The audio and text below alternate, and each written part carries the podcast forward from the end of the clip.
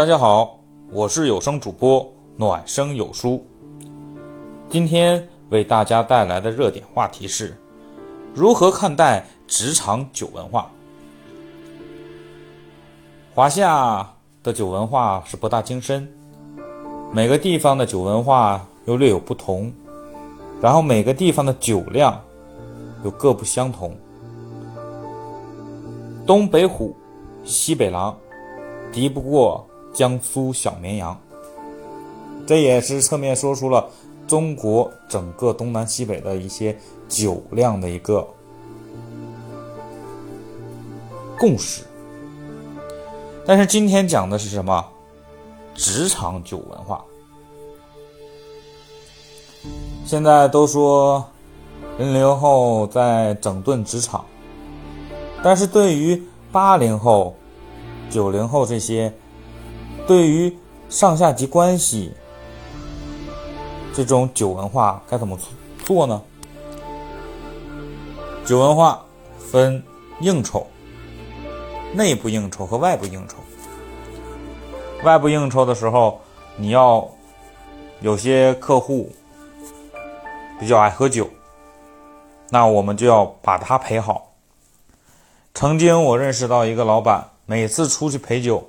必须带两个女秘书，而且是专门陪他喝酒的，因为这个老板不太会喝酒，但是他为了拿把业务拿下来，他要有人去陪着喝酒，而且有些客户是男的，他们就喜欢跟美女喝。当然了，这不是不提倡，但是在现实社会中，这种文化它确确实实的有。和存在，我们不可否认，酒文化中存在一定的陋习。刚才说的这个陋习，就是我们要摒弃的一些东西。还有一种是内部的一些酒文化，比如说今天公司聚会，有领导在，那领导说：“来，你们喝好，今天。”大家尽情的喝，然后有些人就会在酒场上为了讨好老板、讨好领导，在无谓的喝，拼命的喝。所以说，不管是哪一种酒文化，我是觉得，在过度的饮酒都是伤身的。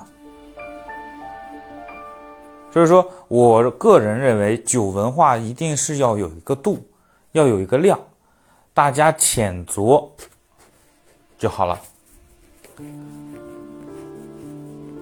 微醺可以让人达到一种很好的一个状态，但是过多的饮酒不仅是身体受不了，长此以往，对自己的身体会造成一些很大的一个不可逆的一个伤害。曾经还听说过有一个地方招商，然后来了一些南方的一些商人，然后当地的领导就说：“哎呀，你们来，我一定要招待好你，来喝，我们这边就是把你陪好喝好，把对方喝的第二天跑路了，我不投资了，我太害怕了，我喝不动啊。”所以说，酒文化的陋习是我们对酒。没有一个真正的一个认识跟衡衡量，所以说，个人认为以后的酒应该是不劝酒，想喝多少喝多少，适量而为，